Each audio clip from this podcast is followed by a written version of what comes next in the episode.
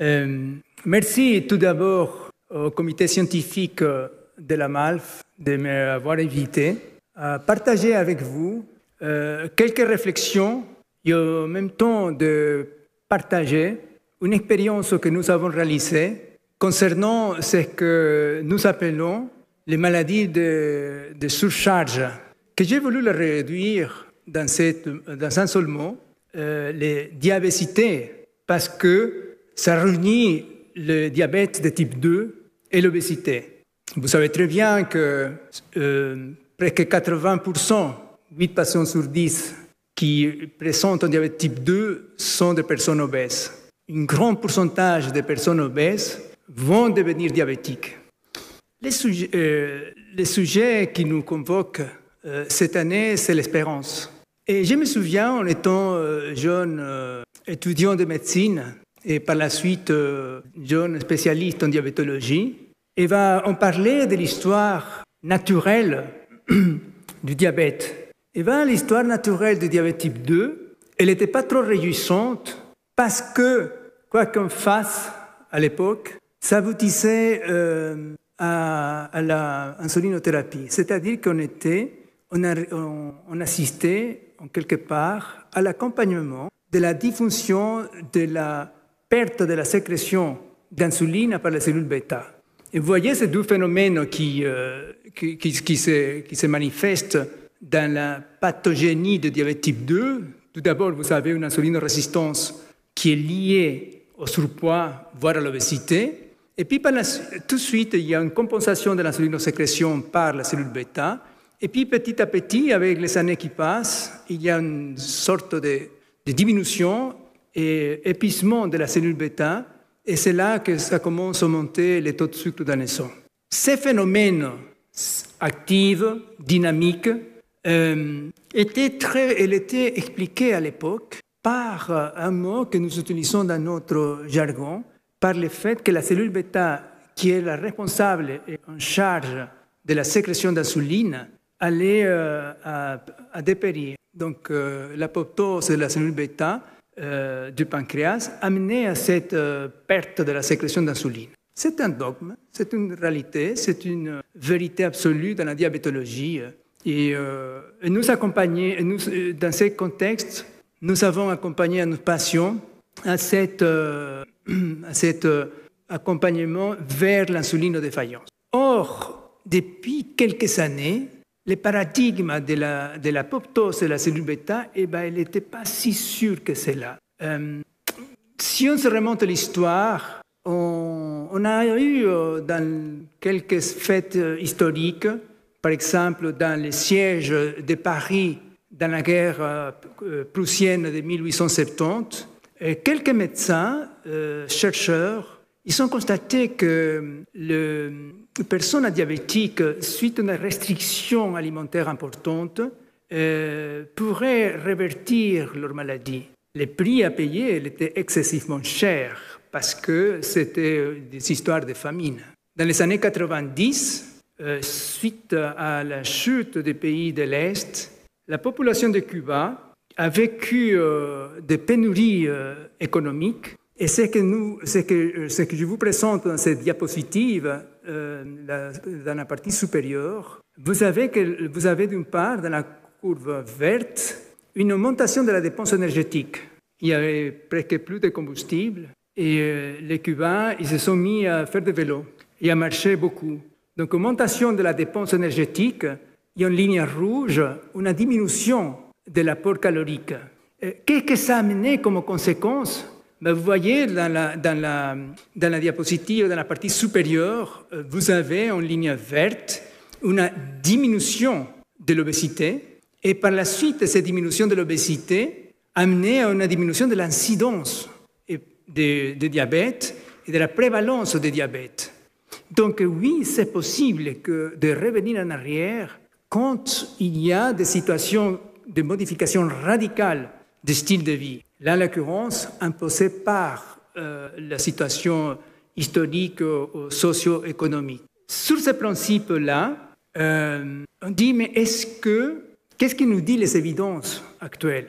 Qu'est-ce qui nous dit les évidences scientifiques actuelles? Est-ce qu'on peut révertir le diabète. Alors, il y a de, plus en plus de, des évidences scientifiques qui montrent de façon assez claire que ces phénomènes de surcharge qui se produit autant au niveau hépatique parce qu'il y a une alimentation erronée qui est trop riche en calories, trop riche en, aliments industrialisés, en sucre raffiné, euh, en produits qui contiennent beaucoup, beaucoup, beaucoup de additifs, ben, euh, ça mène à une surcharge au niveau hépatique, ce que nous connaissons avec le nom de stéatose hépatique. Il y a également une surcharge au niveau pancréatique, donc une sorte de stéatose pancréatique qui aboutit à euh, un stress de la cellule bêta.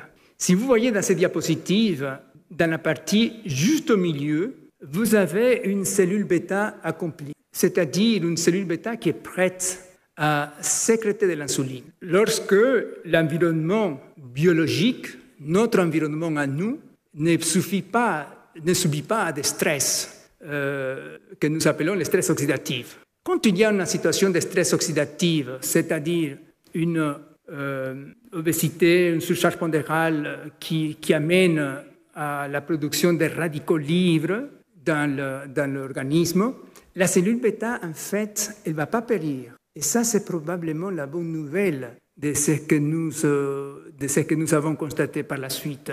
Parce que c'est difficile, évidemment, quand il y a une cellule qui meurt, qui disparaît, c'est extrêmement difficile de revenir en arrière. Et alors, c'est ce qui se passe quand il y a une situation de stress oxydative au niveau euh, de notre organisme, la cellule bêta ne, va pas forcément aller vers ces cellules grises qui perdent la fonction pour laquelle elle était euh, destinée à, exister, c'est-à-dire la sécrétion d'insuline.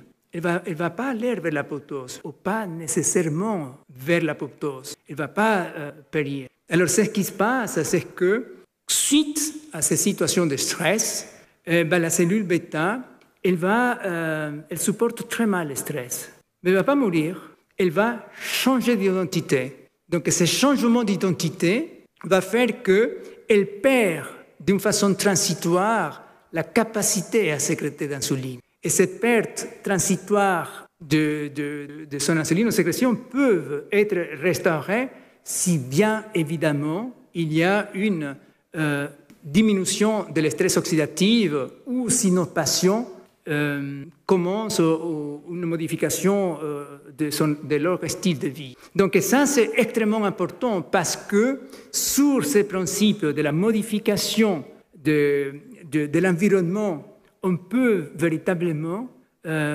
attendre ou s'attendre que les personnes diabétiques type 2 puissent revenir en arrière et euh, guérir leur euh, état métabolique en modifiant avec des mesures de, modification de style de vie. C'était assez clair jusqu'à maintenant que euh, les diabètes de type 2 étaient associés à une surcharge pondérale ou à, une obésité.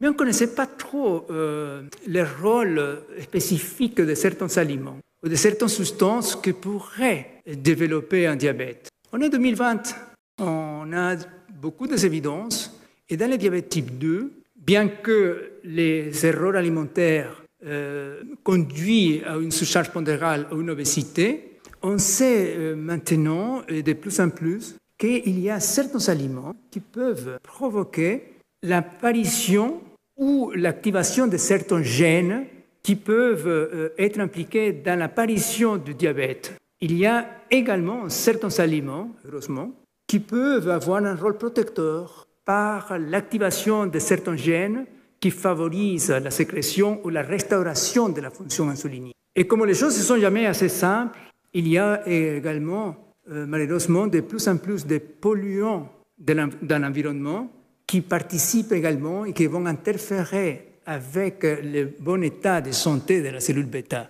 Euh, cette histoire de révertir le diabète en mettant en situation de régime presque draconien, donc c'est impossible de le suivre dans la vie de tous les jours, ben, heureusement qu'il n'y a pas que ça comme option thérapeutique. Et euh, si on, les, débats actuels, c'est de se dire, est-ce qu'il y a seulement la, possibilité de perdre du poids et d'être en restriction calorique pour révertir le diabète?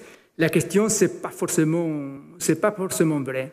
C'est-à-dire qu'on peut euh, proposer, suggérer aux personnes qui sont, euh, qui, sont déjà en diabète type 2 de modifier leur alimentation. Euh, juste pour citer à titre d'exemple, parce que c'est très complexe cette partie de la, nutrition et du rôle de certains aliments, de certains acides aminés qui contiennent, les protéines d'origine animale, c'est vraiment très, très complexe. Mais il y a un élément qui a été très clairement mis en lumière, la leucine.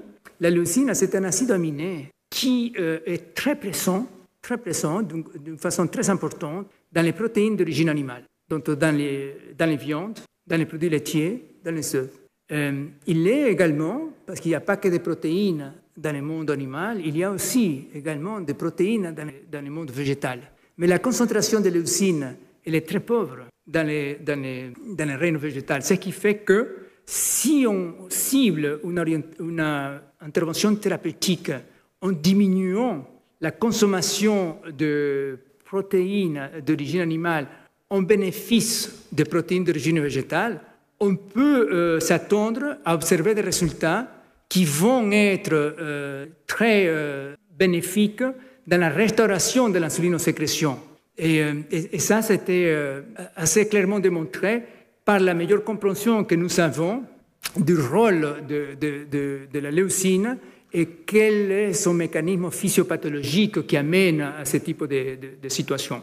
Donc, quand, pour, le faire simple, pour ne pas compliquer cette partie-là qui est assez complexe, on peut dire que l'excès de leucine va activer une voie métabolique, que c'est la, voie mTOR. L'activation de ces voies mTOR, elle est directement impliquée dans les phénomènes inflammatoires qui aboutissent à la diminution et à la, à la disparition de la cellule bêta. Donc une intervention thérapeutique qui puisse amener à une diminution de la, consommation de protéines d'origine animale peut être parfaitement bénéfique pour euh, euh, restaurer ou protéger la cellule bêta de, de, de, de stress oxydatif induit par l'activation de ces voies suite à une surconsommation de protéines d'origine animale. Euh, c'est pas étrange.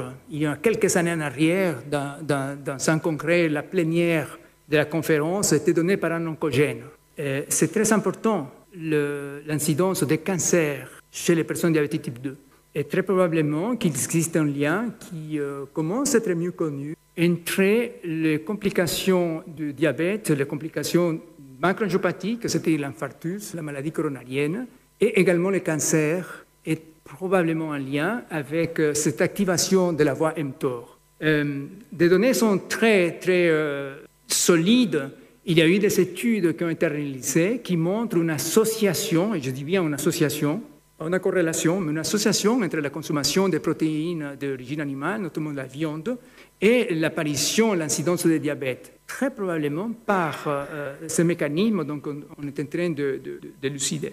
Euh, les protéines, la viande peuvent être extrêmement euh, agressives contre les cellules bêta par tous ces mécanismes qui sont signalés dans cette diapositive, euh, entre autres donc, la, la, présence de, de fer, et, de, de, hémique qui peuvent induire une inflammation à bas bruit. Et vous savez qu'une inflammation à bas bruit euh, est extrêmement délétère, autant pour euh, l'insulinosécrétion que pour la diffusion endothéliale. Donc, plusieurs mécanismes qui expliquent cette, cette le rôle de, la consommation de protéines animales dans la genèse du diabète. Euh, il, est clair que la, partie environnementale joue également un rôle très très important dans l'apparition de l'épidémie d'obésité et de, diabète.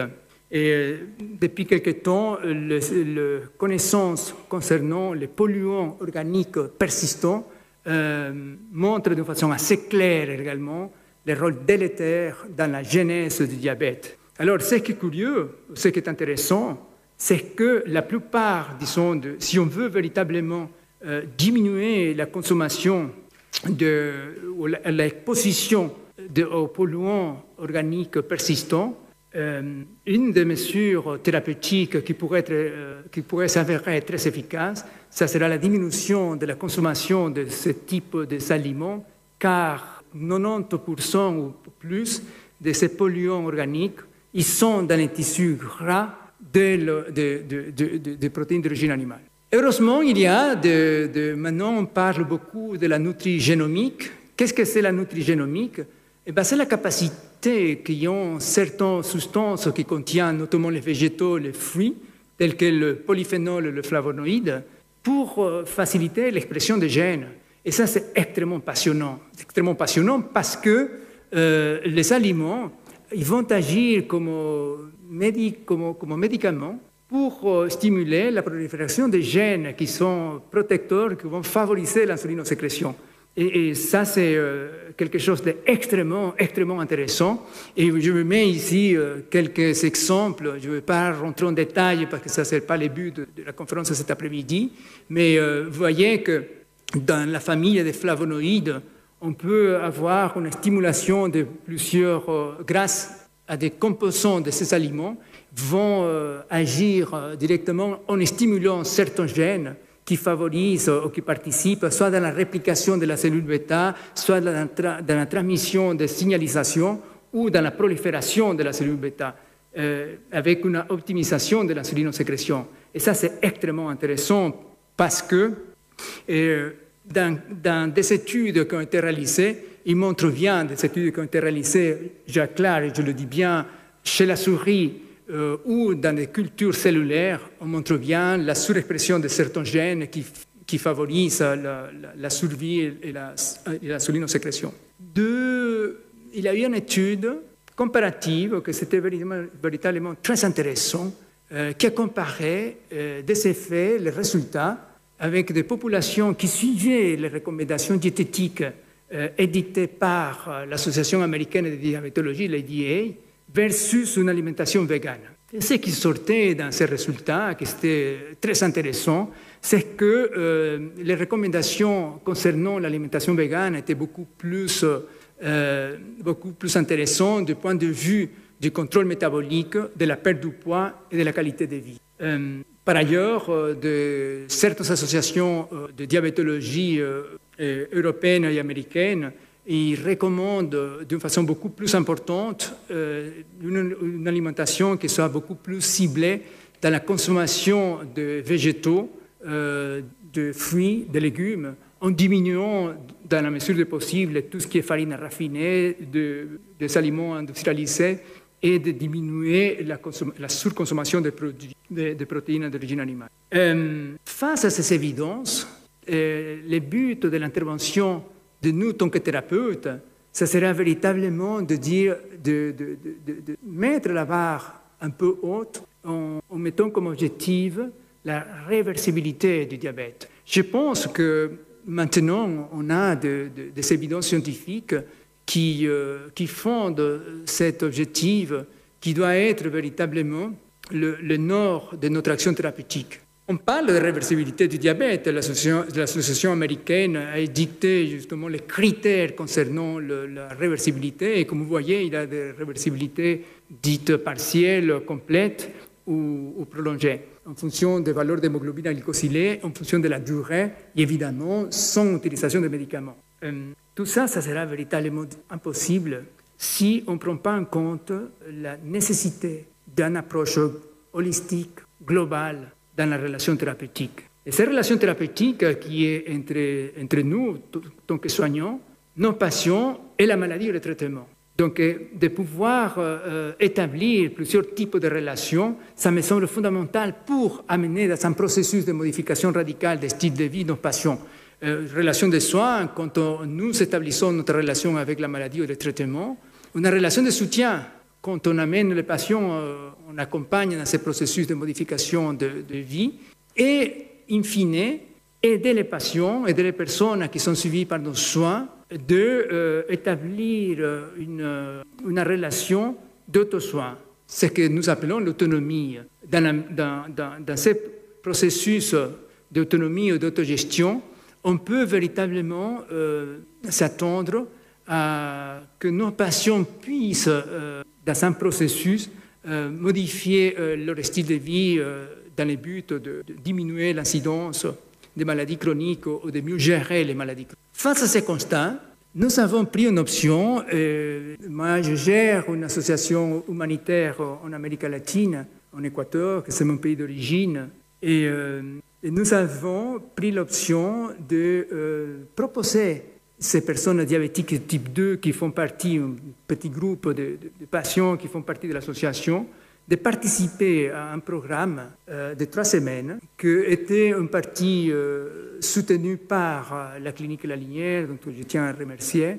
Et, et on est parti trois semaines avec un groupe de 12, 11 personnes diabétiques en lui proposant une modification euh, radicale de style de vie. Euh, l'équipe était conformée par euh, des médecins, des psychothérapeutes, des nutritionnistes, des chefs de cuisine véganes, des maîtres de sport.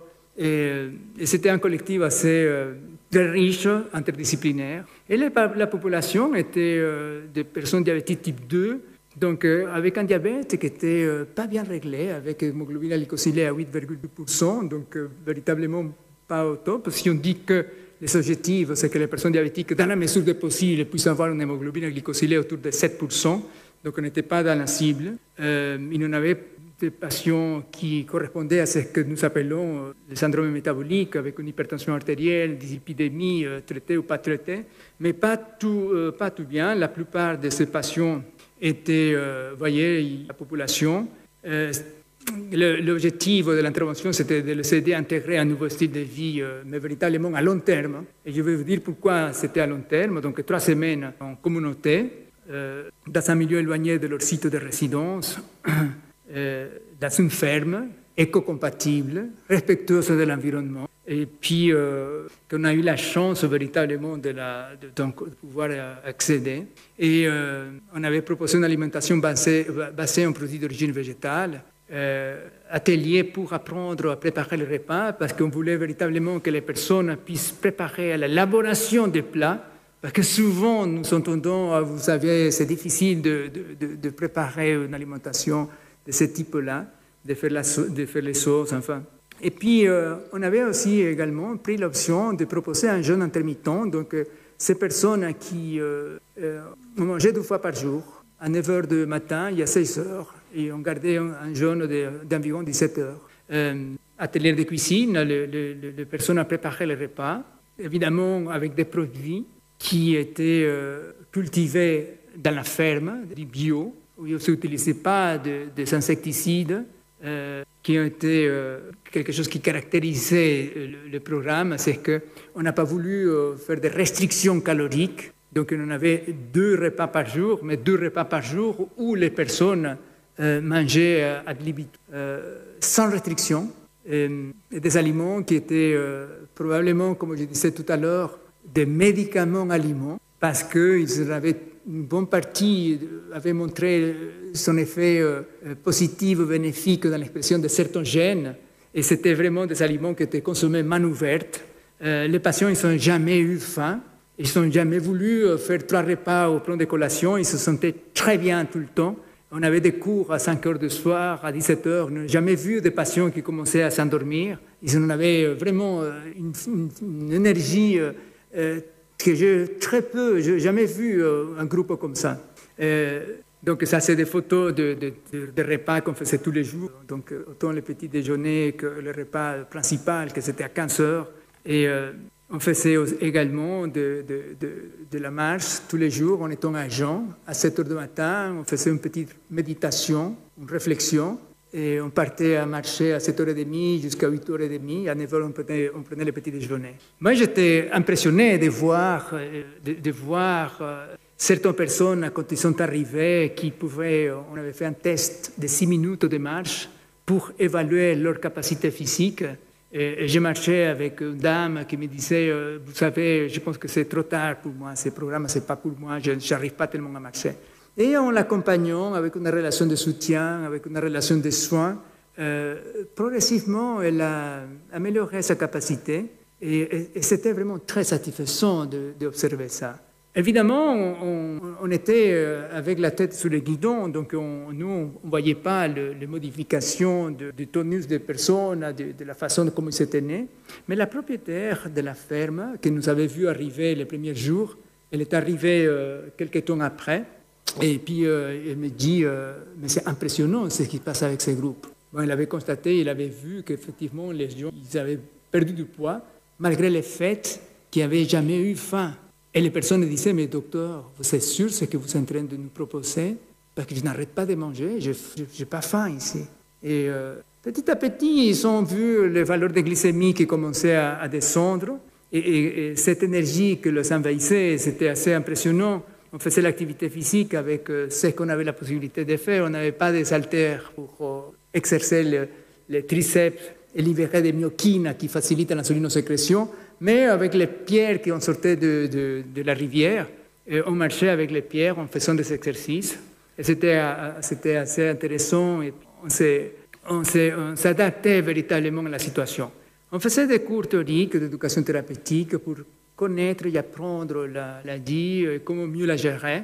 Euh, table ronde où les personnes exprimaient également leur vécu, la difficulté à vivre la maladie chronique, les difficultés éventuellement qui pourraient euh, s'attendre une fois qu'ils allaient retourner à domicile, euh, travailler un tout petit peu en, amont la prévention de la rechute. C'était vraiment de, grands moments de partage. Et le programme était assez chargé. On n'avait vraiment pas le temps de, se reposer ni de se poser. Il avait plein d'amacs dans la ferme, mais ils ont été très peu occupés, très peu, très peu.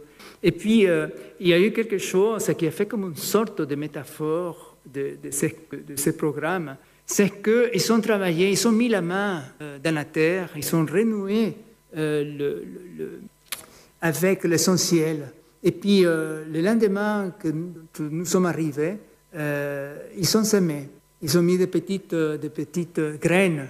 Et, à la fin de, trois semaines, ils ont récolté les fruits, mais ce n'était pas les carottes. Hein. C'était euh, ces, feuilles vertes qui, euh, sont tellement riches en vitamine C, en fer, en calcium. C'est incroyable. Ça s'appelle euh, le blé d'eau et, et c'est un aliment richissime. Et c'était poussé comme ça de, trois semaines au bout de notre séjour que c'était en quelque part euh, la métaphore de, récolter quelque chose que eux ils avaient semé euh, tout au début du programme. On avait euh, aussi évidemment cet aliment qui est tellement riche en polyphénol, le cacao bio. Donc on, prenait de temps en autre quelques boissons comme ça ou des repas faits à base de cacao. Et c'était vraiment impressionnant parce que les résultats ils sont là. Euh, j'étais surpris des résultats qui ont été obtenus euh, par, euh, par l'importance, la significativité des résultats. Même si c'était une intervention qui ne visait pas à perdre du poids, mais de vraiment de, plutôt de soigner le diabète, la plupart des patients ils ont perdu du poids, ils ont perdu le tour de taille. C'était impressionnant de, voir ça. La plupart des personnes ils ont arrêté leur traitement médicamenteux il y en avait trois personnes qui avaient un traitement insulinique, qui sont arrêtées progressivement, sont diminuées jusqu'à l'arrêt.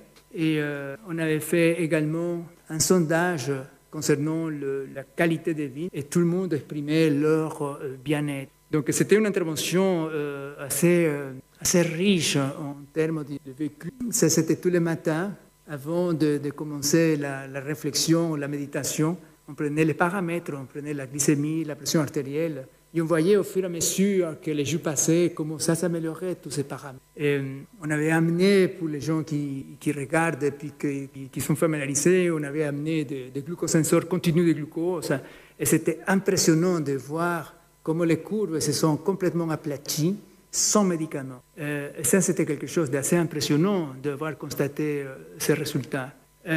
ça nous encourage beaucoup euh, ça nous raffirme dans, notre conviction qu'effectivement une intervention visée sur la modification radicale des styles de vie est efficace, il peut donner des résultats qui peuvent être intéressants et surtout que ces groupes de personnes, voyez la joie, ces groupes de personnes euh, qui étaient tous à la base des omnivores qui mangeaient beaucoup de produits industrialisés, qui mangeaient beaucoup de protéines d'origine animale, c'était vraiment des carnacés, euh, peu de produits euh, de, céréales complets, peu de légumes, pas seulement de fruits. Euh, ils, sont, retournés à domicile maintenant avec les possibilités les moyens que nous avons de garder le contact. Ils ont créé un groupe WhatsApp, que d'ailleurs ils sont connectés à la conférence, donc je veux le saluer. Buenas tardes a todos, estoy hablando de ustedes. Voilà. Et, et puis, ils ont tous continué à, maintenir les, changements de style de vie. Et je crois que les défis de la maladie chronique euh, et les défis pour nous, tant qu'accompagnateurs d'un processus de modification de style de vie, passent par euh, motiver nos patients à commencer une modification, quand on le dit aux patients, quand on essaye de le sensibiliser, véritablement de se rassurer que ce qu'on a dit est bien entendu, bien compris. Et puis après, les patients, de, dire est-ce que c'est parce que c'est compris, est-ce que véritablement je vais agir? Et si je vais agir, combien de temps ça va durer? Et je pense que tous les, tous les ingrédients, et tous les défis et toute la complexité du suivi chronique se résument dans cette phrase. Voilà, je vous remercie pour les personnes qui sont en train de suivre la réponse. Je reste ouvert pour les questions, que ça sera, j'imagine, sur notre... Merci beaucoup.